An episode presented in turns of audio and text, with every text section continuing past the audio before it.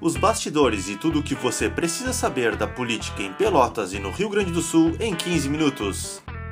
É agora no Política DP.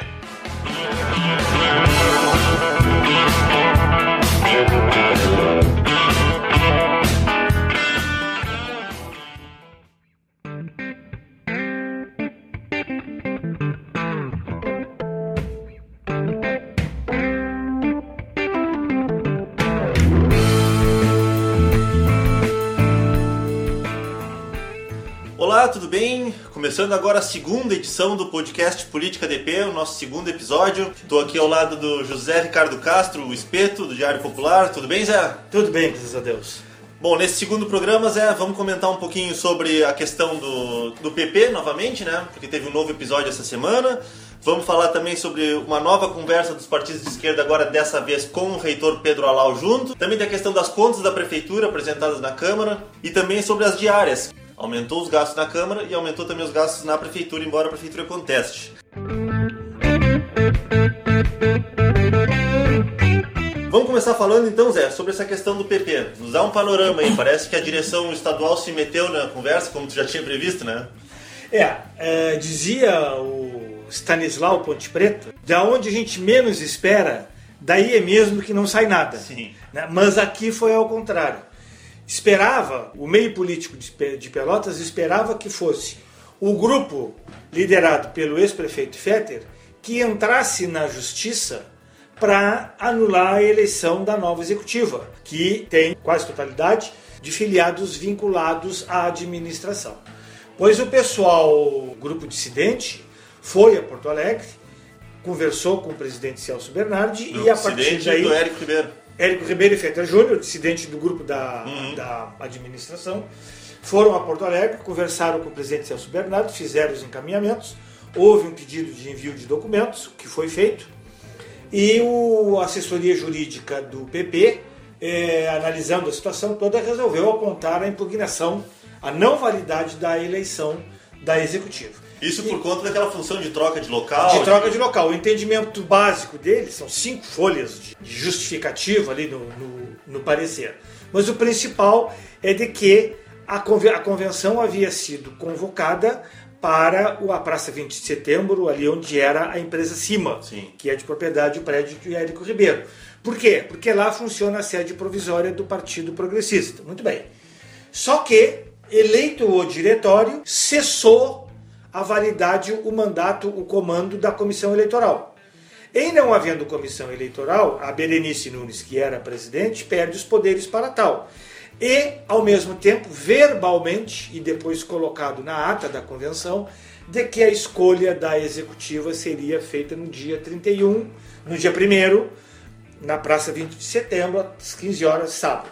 Só que não houve a publicação do edital. E aí é que assessoria jurídica do estadual, do diretório estadual do PP está pegando. Então, o indicativo é de que a, a- a eleição da executiva está, pelo parecer do juri do regional, diretório regional, anulada, e houve a sugestão de que uma nova eleição seja feita no dia 22, eh, das 10 às 12 horas, em local a ser confirmado pela executiva estadual. Pois é, Acredito dessa que vai vez- ser a Câmara. Dessa vez mediada pelo Não. pessoal do, do É, diretório estadual. hoje, hoje a gente pode dizer tranquilamente que o diretório municipal do Partido Progressista em Pelotas está numa intervenção branca, está tendo um vácuo de poder, porque o mandato do diretório da executiva, o mandato da executiva anterior expirou dia 31.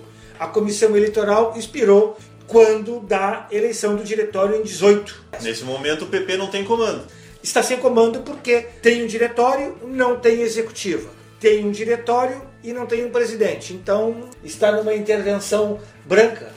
Mas eu acho que vai ser dia 22, eles vão chegar a um acordo. E outra coisa muito bom, que acaba com essa lenga-lenga de ver quem é que tem mais voto, quem tem mais café no bule. Tu acha que ganha. essa situação que está agora o PP, por exemplo, pode alterar o resultado da eleição e não ser o Roger Ney, aparecer um vai, outro nome? vai depender exatamente disso aí. Se o grupo que elegeu o Roger Ney continuar coeso, que eu acredito que vai, ser, vai continuar, ganha o Roger Ney.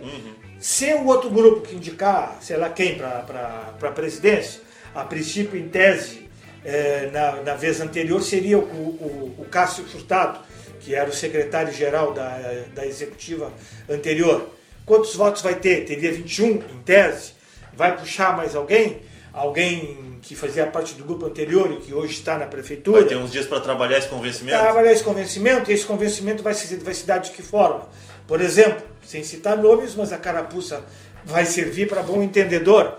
Tinha gente, tinha filiado ao PP, estava ligado ao, ao, ao, ao grupo do ex-prefeito Fetter, que hoje está no grupo da que, está, que trabalha na administração. Tem cargo na administração. Sim. E aí? Vai votar contra? Vai correr o risco de perder o cargo? Então, todas essas nuances aí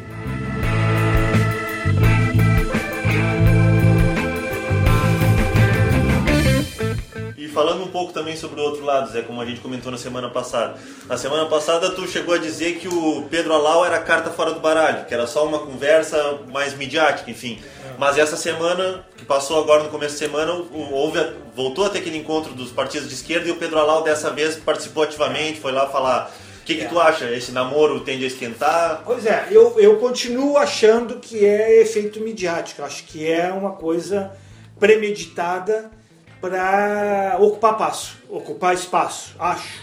Porque a eleição para reitor da federal coincide com a reeleição para prefeito. Eu não, não tenho bem a certeza do que diz a legislação, mas eu creio, no entendimento superficial, de que para concorrer a prefeito de Pelotas, teria que se afastar. ele teria que renunciar.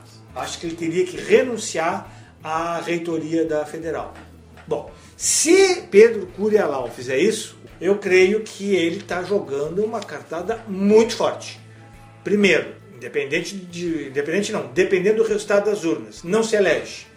Ele não vai ter mais cara, mais condições, mais cacife para concorrer de novo a reitor Sim. da federal, para diretor da faculdade, para alguma uhum. coisa. É uma cartada muito difícil. Ele teria que se viabilizar a partir daí somente na área política. Realmente. Só na área política. Podia, outra coisa. Qual é o prazo para filiação partidária? Teria que sair em março. Não, é outubro desse ano. É um ah, ano não. antes. Sim. A filiação, a filiação é um ano antes. Março é a janela. Março é a janela para trocar de partido. Exato, exato. Então ele teria, agora em outubro, daqui a meia do 4, 5 meses, nós podemos ver. Na Justiça Eleitoral, se o cidadão Pedro Curialau se vinculou a um partido. Se filiou ao partido. Em estando filiado a alguém dentro da universidade, aquele tradicional fogo amigo, ou nem tanto, poderia pedir a cassação do mandato dele como reitor, Sim. porque ele está afiliado a um partido. Uhum. Eu acho que não vai concorrer, acho que as esquerdas não vão se unir, então, porque é aquilo que nós já falamos outra vez, os egos são muito mais fortes do que possíveis acordos ou conjugação de esforços para o bem da comunidade de Pelotas.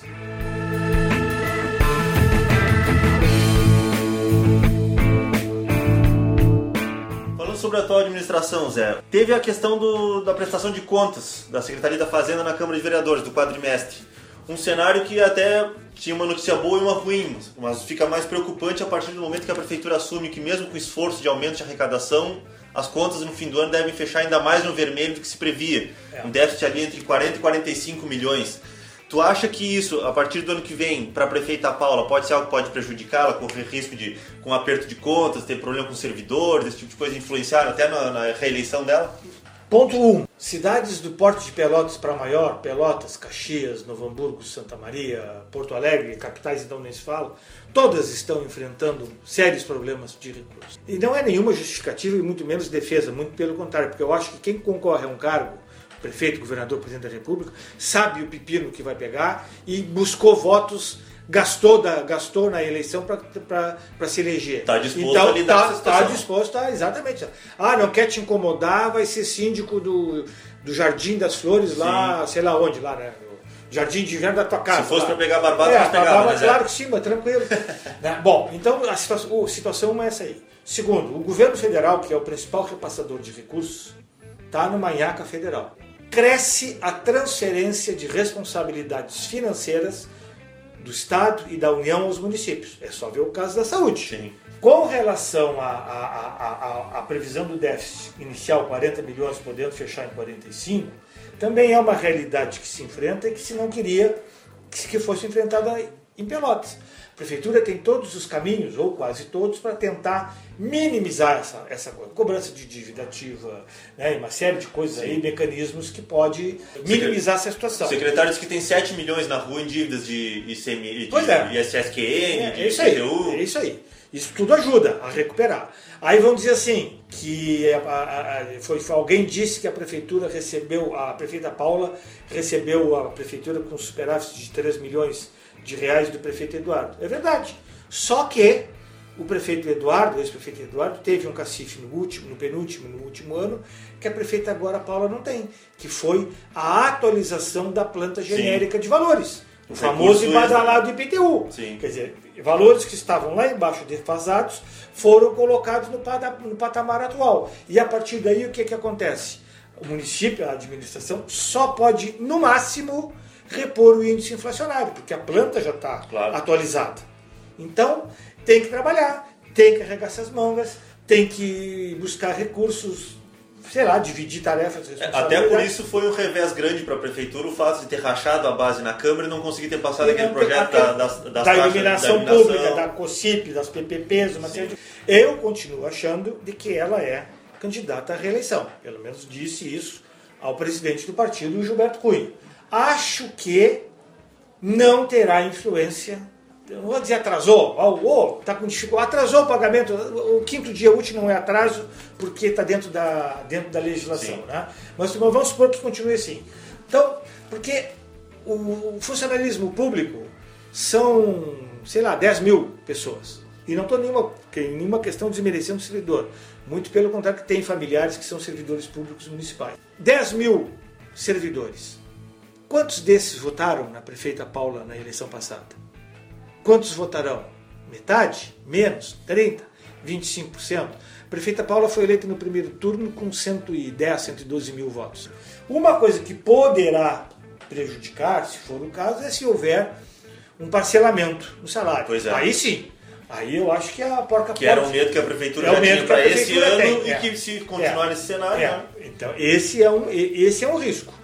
Mas é aquela velha história, né? Se tiver que acontecer, vai acontecer e aconteceu. E aí vai, vai caber à prefeita, ao seu secretariado, a administração saber lidar com isso aí e burilar toda essa situação, trabalhar essa situação.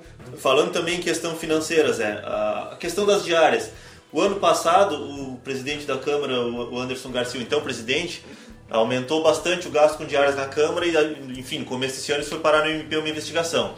Pois bem, surpreendentemente, o presidente Fabrício Tavares, ali quando entrou, falou que ia tentar controlar. Pelo contrário, subiu 35% dos gastos da Câmara de Pelotas. Esse descontrole nas contas da Câmara e também da Prefeitura. Embora a Prefeitura diga que tenha feito um controle, o portal da transparência aponta que aumentou. É.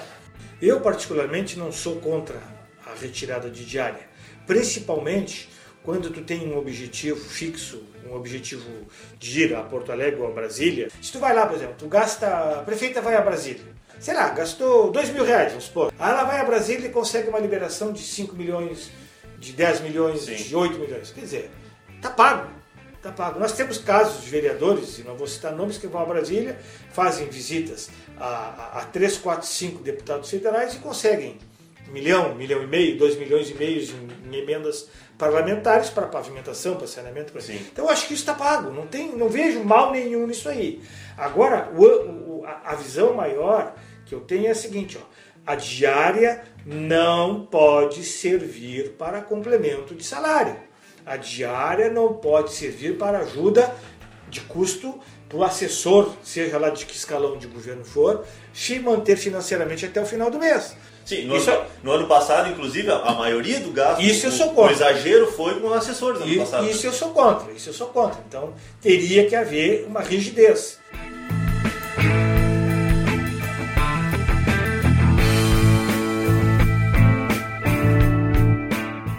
Estava na nossa pauta aqui, não mas, aproveitando, mas aproveitando que vem aí Fenadoce e o, e o governador Eduardo deve aparecer por aqui, eu queria que tu desse um pitaco rapidinho sobre como é que vai ser o futuro do governador Eduardo agora tendo que lidar com os projetos das privatizações na Assembleia. O MDB, que é o maior partido de base, o fiel da balança, digamos assim, tem, tem batido bastante essa questão do uso do recurso. O é. governador tinha falado que não ia usar para custeio, já fala em usar para custeio. Tu acha que corre, o governador corre algum risco de não passar as PPPs, as eu acho, privatizações? Eu acho que hoje não corre. Ainda não corre, por quê? Porque tem uma maioria sólida, uma base sólida. Uh, acho que o governador ainda tem gordura para queimar nessa, nessa situação toda. Vai ter que conversar muito de perto com o pessoal do MDB. Por quê? Porque ele ganhou do candidato do MDB na eleição. Eu acho que tem uma ponta ainda Ah, mas é claro que tem, isso não resta a menor dúvida. Né? E quem acreditar que não tem, sonha com os anjinhos e acorda no Especialmente pela questão e, do discurso. Pelo, né? pelo discurso. Aí o que, que vai acontecer? O prefeito, o prefeito, o governador Eduardo já disse que não é candidato à reeleição. Isso foi um ponto favorável. Por quê? Porque todos os outros vinham concorrendo à reeleição, então chegava no penúltimo, no último ano, davam inicio, iniciavam processos de tentativa de reeleição. Bom, ele disse que não vai concorrer à reeleição.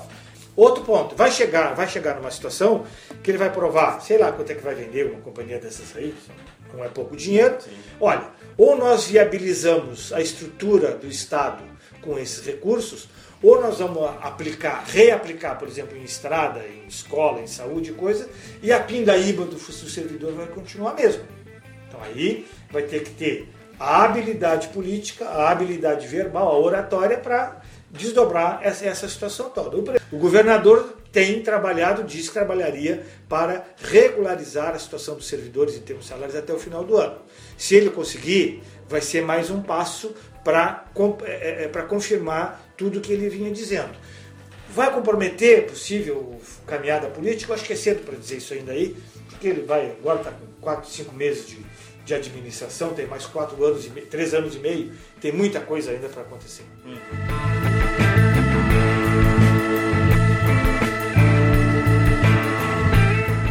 Zé, então vamos ficando por aqui com o nosso segundo episódio do podcast Política DP. Lembrando a todo mundo, é toda segunda-feira no final da tarde que sai um novo episódio. Vai para o site do Diário Popular, para as nossas plataformas de podcast para celular, no Spotify. Quem quiser nos criticar, nos mandar alguma dúvida, pode não, mandar para. Não precisa tanto, né?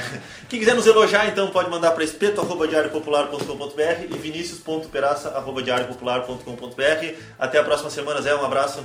Um abraço até a semana que vem. Yeah.